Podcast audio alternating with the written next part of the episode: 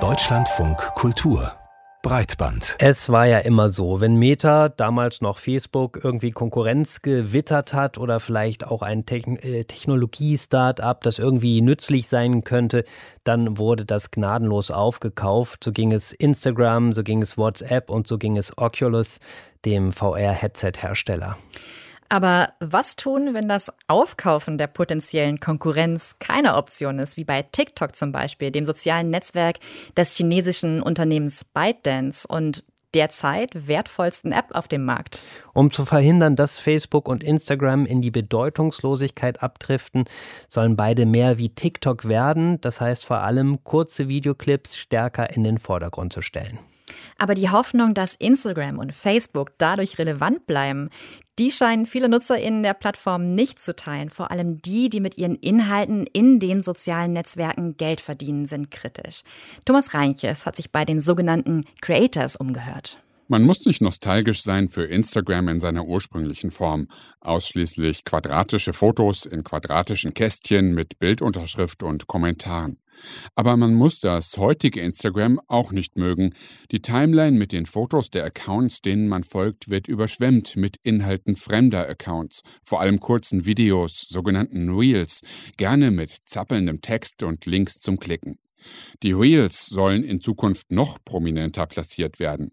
Instagram experimentiert auch mit einer Fullscreen-Version, in der Fotos und Videos bildschirmfüllend im Hochkantformat angezeigt werden. We're going to continue to try and get better at recommendations because we think it's one of the most effective and important ways to help creators reach more people. Leuten Inhalte von Accounts zu zeigen, denen sie gar nicht folgen, damit helfe Instagram den Creators, mehr Menschen zu erreichen, sagt Instagram-Chef Adam Mosseri natürlich in einem Instagram-Video.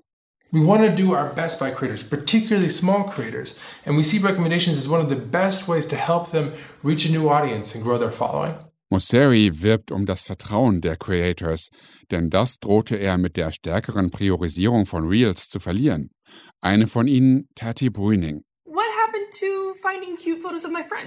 Was ist aus den Fotos meiner Freundinnen geworden, fragt sie in einem Reel. Offenbar ist auch ihre Timeline schon jetzt voller anscheinend zufälliger Videos. I feel like there's a lot going on on the timeline and I would just really love to see photos because after all, Instagram is a photo app. Tati Brüning mag Instagram weiterhin als Foto-App betrachten wollen, weil sie professionelle Fotografin ist. Wenn die App jetzt mehr Videos und weniger Fotos anzeigt, dann bekommt sie weniger Aufmerksamkeit für ihre Inhalte. Aber Instagram ist für sie nur ein Kanal. Groß geworden ist Tati Brüning auf TikTok. Sie hat sich auf Porträts von TikTok-Stars spezialisiert. Auf TikTok hat sie 2,5 Millionen Follower, auf Instagram 325.000. Trotzdem ist ihr Instagram so wichtig, dass sie eine Petition gestartet hat. If you guys like my opinion, please go ahead and sign my petition that I've put out. And also, you can just go over to the post that I posted and just support, share the message. Peace and love. Fast 300.000 Menschen haben die Petition inzwischen unterzeichnet, die einen Namen trägt, der an Donald Trumps Wahlkampagne erinnert. Make Instagram Instagram again. Zurück zu den guten alten Zeiten, als Instagram eine Foto-App war. Dass auch einige der größten Instagram-Accounts die Petition unterstützen, veranlasste Instagram-Boss Mosseri wohl dazu, sein Video zu veröffentlichen. Sein Gegenargument lautet, die Leute konsumieren nun mal immer mehr Video und weniger Fotos. If you look at what people share on Instagram, that's shifting more and more to videos over time. So we're going to have to lean into that shift. Darauf müsse sein Unternehmen reagieren. Creators glauben aber, dass die Popularisierung von Videos eine selbsterfüllende Prophezeiung ist. Instagram dränge sie dazu, Reels zu produzieren, sagt Carolina Are. I feel pushed to only make reels, which is not the way I always like to express myself. Sometimes I want to post a memory. Sometimes I want to post a good outfit. Sometimes I want to post a move or, you know, a picture from a photo shoot. Sie ist Pole-Tänzerin und Social-Media-Forscherin. Auf TikTok postet sie Tanzvideos und da sie das Video einmal produziert hat, teilt sie es auch gleich auf Instagram. Aber wenn sie dort andere Inhalte postet, dann sollen die gleichberechtigt behandelt werden. Vor allem sorgt sie sich um Creators, die mit Instagram ihr Geld verdienen und ihre Strategie nicht so einfach auf Kurzvideos umstellen können. I feel like whole classes of workers can suddenly find themselves with a massive reduction in reach and therefore in money just because Instagram has decided that it wants to copy TikTok. Es scheint, als hätten Carolina Are, Tati Brüning und Instagram-Promis wie Kylie Jenner und Kim Kardashian das Unternehmen tatsächlich zum Umdenken bewogen. Man wolle einen Schritt zurücktreten und nochmal neu nachdenken, sagte Adam Mosseri Ende der Woche in einem Interview. Empfohlene Inhalte sollen erst einmal weniger werden. Der videolastige Feed im Vollbildmodus kommt erstmal doch nicht. Facebook und Instagram, wir haben es gerade gehört, wollen ihre Feeds oder Timelines verändern. Schon jetzt sieht man immer mehr Inhalte von Menschen, denen man eigentlich gar nicht folgt und immer mehr Bewegtbilder, die sehr an das TikTok-Design erinnern. Ja, und diese Woche gab es dann virale Posts in den sozialen Netzwerken, in denen große Accounts sich das alte Insta zurückgewünscht haben. Und ein Erklärvideo von Insta-Chef Adam Mosseri, der erst erklärt hat, was Instagram an anders machen will und Ende der Woche dann aber zurückruderte mit der Nachricht, man nehme die Kritik ernst, man werde die Veränderung erstmal zurücknehmen, nochmal nachdenken, aber eins sei sicher, Empfehlungen von fremden Accounts und mehr Bewegtbild Daran führt kein Weg vorbei. Also mutmaßlich wird es in Zukunft kaum noch eine Rolle spielen, wem wir in den sozialen Netzwerken folgen. Die Inhalte werden mehr noch als zuvor von einem Algorithmus für uns zusammengestellt. Gleichzeitig rücken dann Interaktionsmöglichkeiten weiter in den Hintergrund, Kommentare zum Beispiel.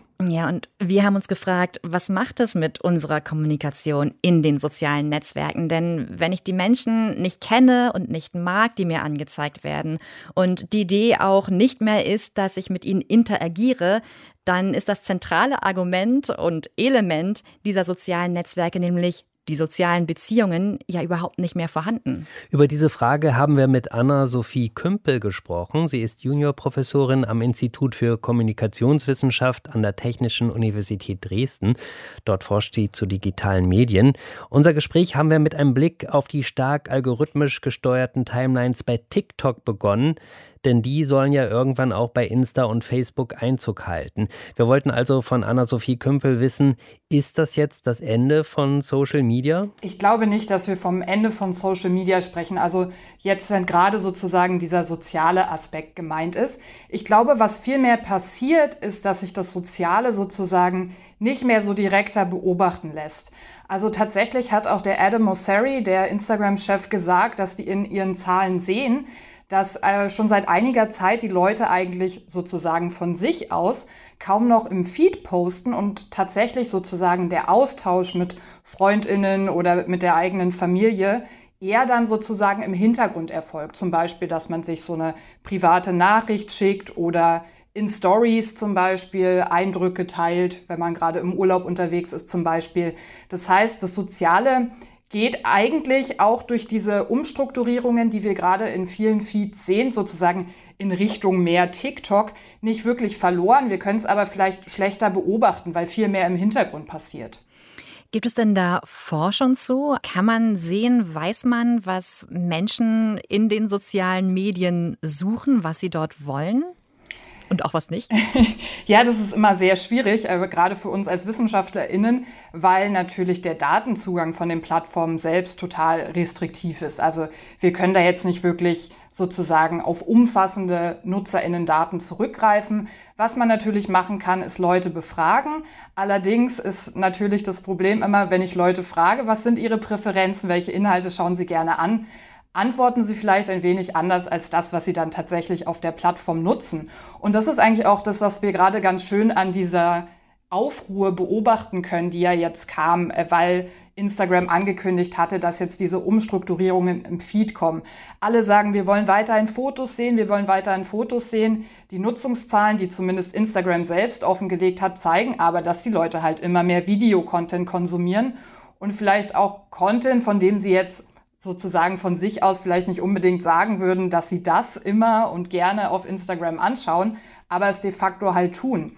Und die Plattformen haben natürlich ein großes Interesse daran, die Leute einfach möglichst lange auf der Plattform zu halten. Das heißt, sie spielen natürlich auch die Inhalte aus, wo die Leute hängen bleiben und die einfach dazu führen, dass die Leute möglichst lange auf Instagram oder Facebook unterwegs sind.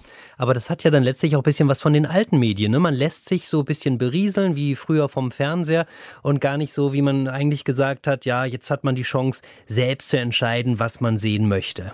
Ja, ganz genau. Also tatsächlich ist es so, dass gerade auch mit dieser Umstrukturierung der Feeds hin zu solchen Entdeckungsorten, sage ich jetzt mal, die Idee so ein bisschen verbunden ist, dass Leute hier eben auf Inhalte stoßen, die lustig sind oder irgendwie kontrovers, in irgendeiner Art und Weise auf jeden Fall meine Aufmerksamkeit bündeln.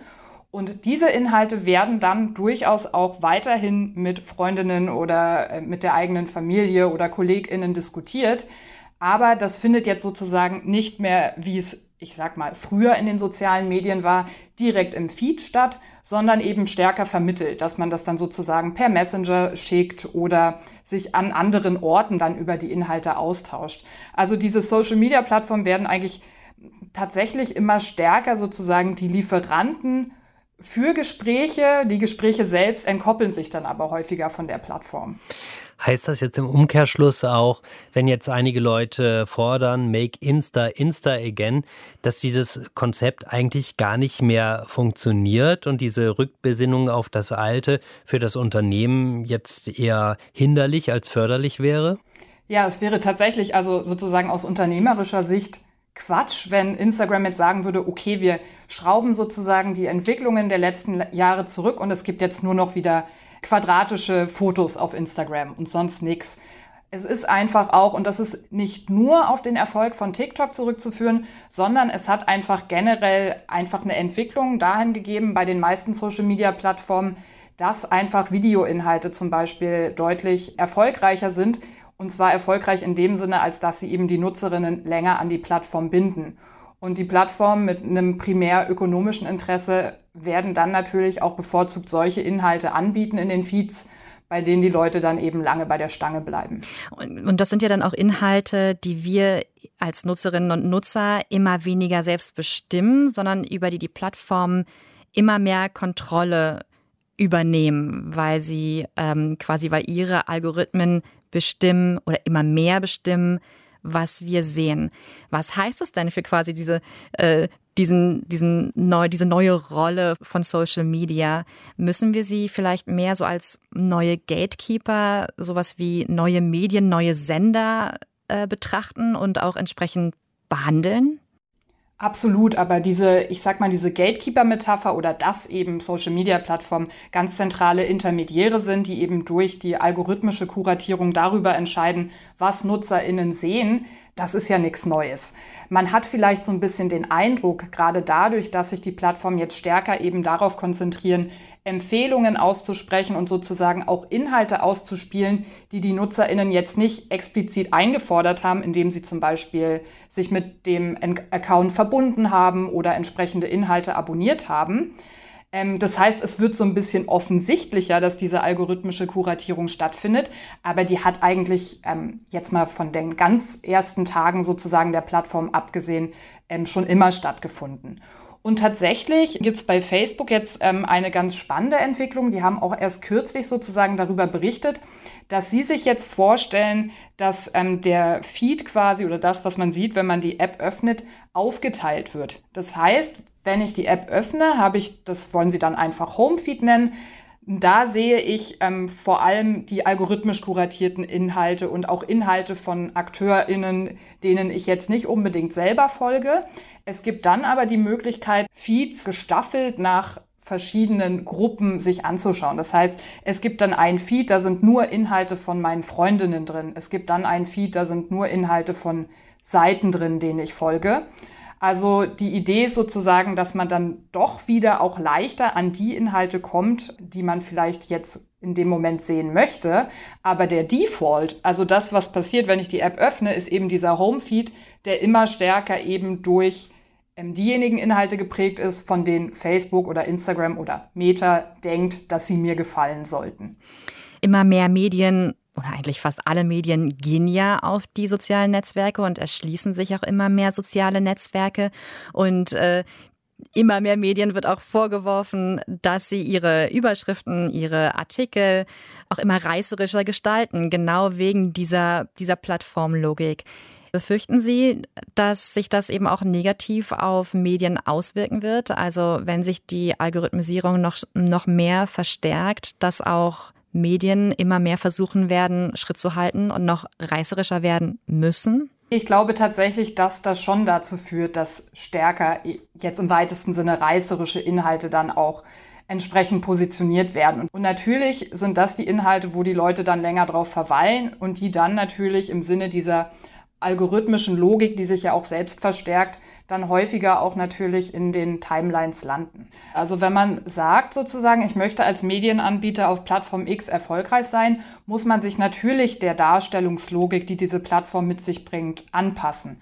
Um es mal ganz plakativ zu sagen, es funktioniert halt einfach nicht, dass ich einfach einen Link teile und dann hoffe, dass die Leute irgendwie auf meine Seite kommen. Das kann ich auf TikTok nicht machen, sondern ich muss mich natürlich dieser Logik der Kurzvideos, der auch sehr soundbasierten Darstellung irgendwie anpassen, damit überhaupt meine Inhalte auf dieser Plattform stattfinden können. Und es ist natürlich jetzt immer die Frage, ob das jetzt per se negativ ist. Es ist durchaus ja auch so, dass gerade wenn man zum Beispiel jüngere Zielgruppen ansprechen will, es durchaus ja auch sinnvoll sein kann, mal neue Wege auszuprobieren, wie wir eigentlich aktuelle Informationen aufbereiten können. Und man sieht ja zum Beispiel an der Tagesschau, die ja auch auf TikTok sehr aktiv ist, dass es hier durchaus fruchtbare Ansätze gibt, Informationen zwar trotzdem objektiv und ansprechend aufzubereiten, aber eben auch, dass sie in dieser Plattformlogik dargestellt sind. Und wie gesagt, mir fällt es jetzt schwer, da von vornherein zu sagen, dass das nur negative Auswirkungen hat, aber natürlich kann gerade eben diese, ich nenne es jetzt einfach mal TikTok-Darstellungslogik, schon auch dazu verleiten, natürlich Inhalte zu verkürzen oder zu dramatisieren. Das muss nicht so sein, aber natürlich besteht diese Tendenz und was die Medienanbieter im Einzelnen daraus machen, ist dann natürlich auch immer eine Frage des eigenen Anspruchs. Die Kommunikationswissenschaftlerin Anna-Sophie Kümpel mit ihr haben wir darüber gesprochen, wie sich unsere Kommunikation in den sozialen Medien neu strukturiert.